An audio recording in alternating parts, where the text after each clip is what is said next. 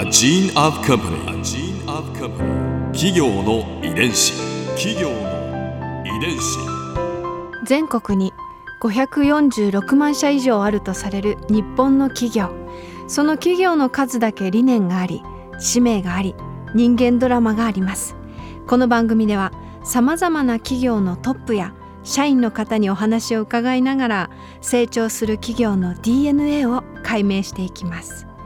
企業の遺伝子。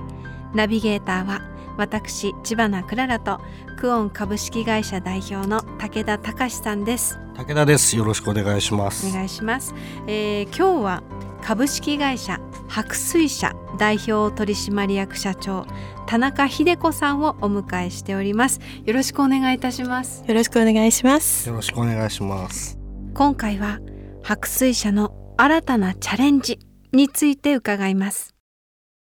新しいチャレンジもいろいろとこれまでに取り組んでらっしゃると思うんですけれども、うん、そもそも白水社さんって会社の規模としてはどれぐらいの規模感なんでしょうか、はい、はい、もう社員は20人ぐらいだけで、はい、20人？はい。意外ですね。はい、っていうのはあのーうん、うちの業界ってやっぱり季節の売り上げの変動が大きいんですよね、うん、割り剤であろうがやっぱりこう缶中杯物であろうが、うん、なもんですからアウトソーシングを上手に使っていて例えば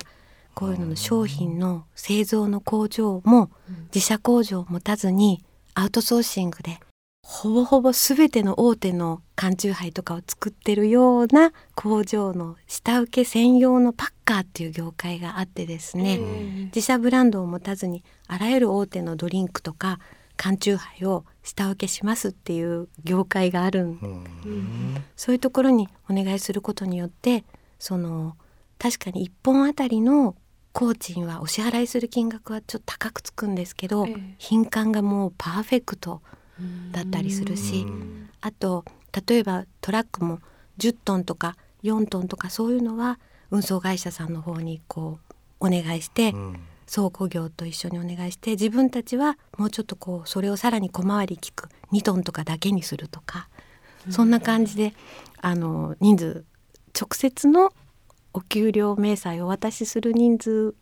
に関しては20人でっていうこと。です。なんかお話を聞いてるだけでもなんかあったかい感じがしますね。うん、家庭的。アルコールも作ってらっしゃる。はい。あのずっと後になってから会社としてはずっと後になってからなので、うん、創業からだと八十数年経ったところなんですけれど、うんうん、割り剤だとテーブルの上で氷とコップと焼酎取って自分で混ぜていただくけれど、ええ、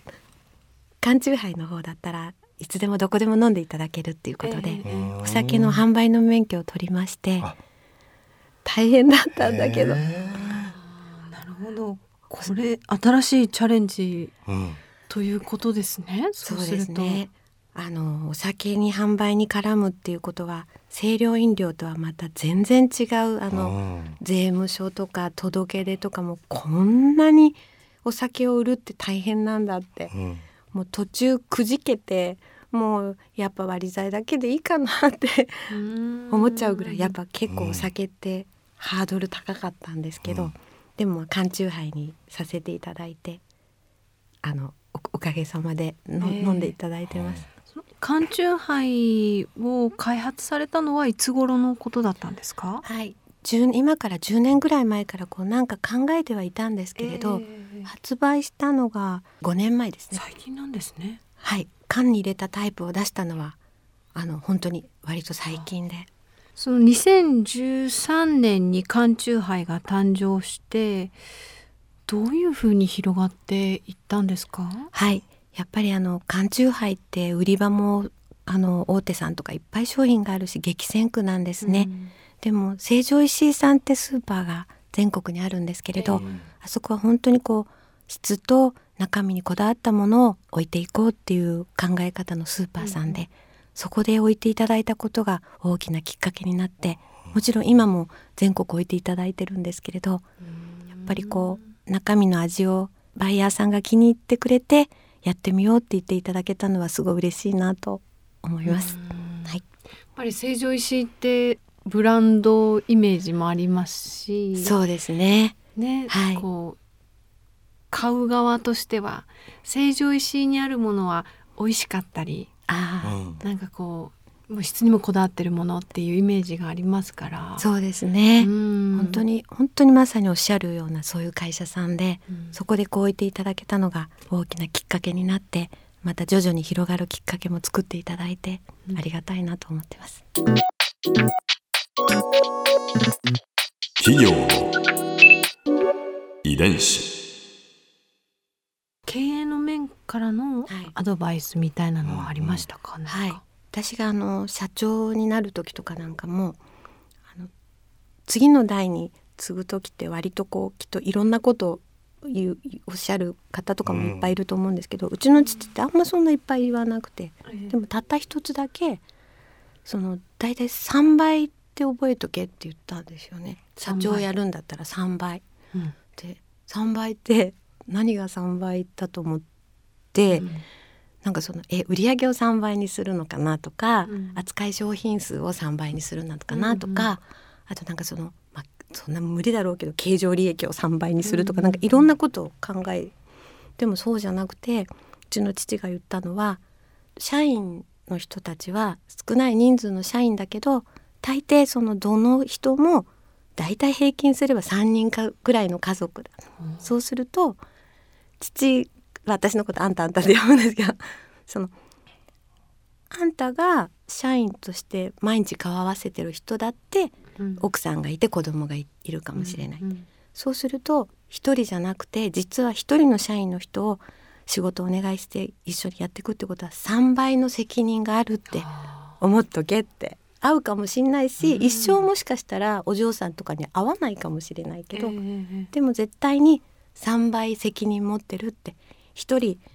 雇わせてもらったら3人10人だったら30人ってそのぐらいでもうきちっとその家族の人の姿をこうぼんやりでもいいからいつもこう覚えてないと社長っていうのはできないんだみたいなことは言ってました、ね、家族ですねもう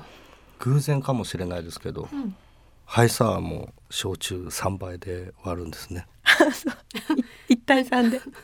酔ってます。いや酔ってないいや、ま、マジックナンバーなのか確かに。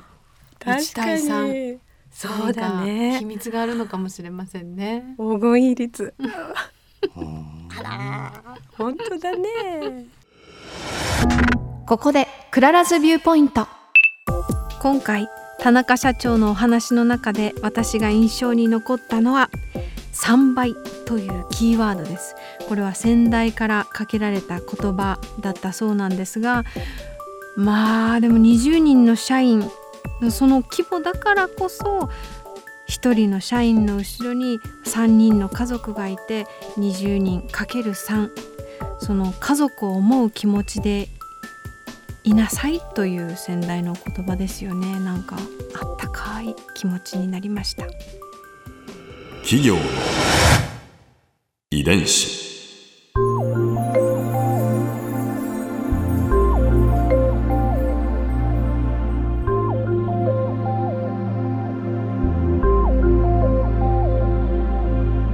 この番組はポッドキャストのほかスマートフォンタブレット向けアプリ JFN パークでも聞くことができます。お使いのアプリストアからダウンロードして企業の遺伝子のページにアクセスしてみてください。